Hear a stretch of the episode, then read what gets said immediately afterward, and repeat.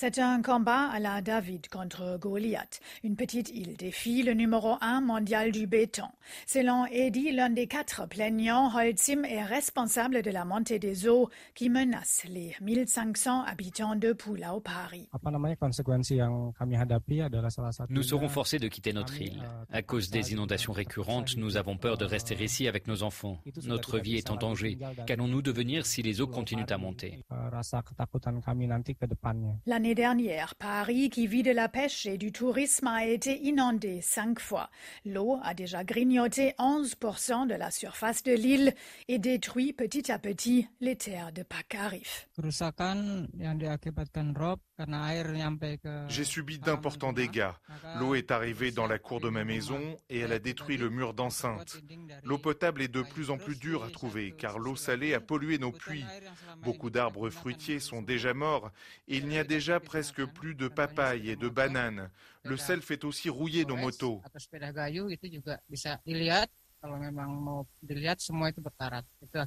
À long terme, Pulau Pari risque de disparaître, une conséquence directe des émissions de CO2 émises par le cimentier Holcim dans le monde, selon Yves Maillard, le responsable justice climatique de l'ONG Entraide protestante suisse.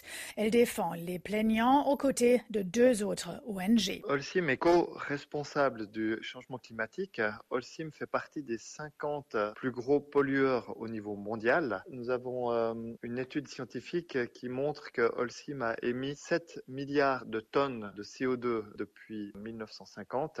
Cela correspond environ à un demi-pour de toutes les émissions industrielles de CO2. Cela fait d'Holcim un des plus gros pollueurs au niveau mondial. Les plaignants réclament une indemnisation de 14 000 euros pour les dommages causés.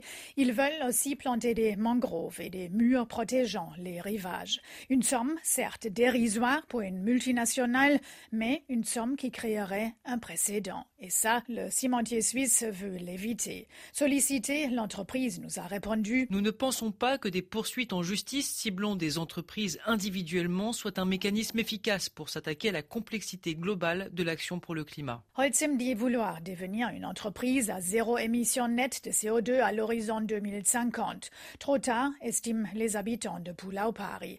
Il faut demander des comptes aux grands pollueurs dès à présent, estime aussi Yves Mayen, une façon d'ouvrir la voie à d'autres victimes du dérèglement climatique. Nous soutenons cette action euh, des quatre Indonésiens et Indonésiennes. L'objectif est bien sûr euh, d'avoir un précédent et l'objectif est surtout d'avoir des tribunaux qui se penchent sur cette question des dommages qui sont causés par le changement climatique. Qui est responsable de ces dommages et qui doit payer pour ces dommages? Aussi, ce qui est très important, c'est que les tribunaux se prononcent sur la question de à quelle vitesse ces plus gros pollueurs doivent-ils réduire leurs émissions de CO2 Holcim est seulement la deuxième entreprise dans le monde à être attaquée en justice par des victimes du changement climatique.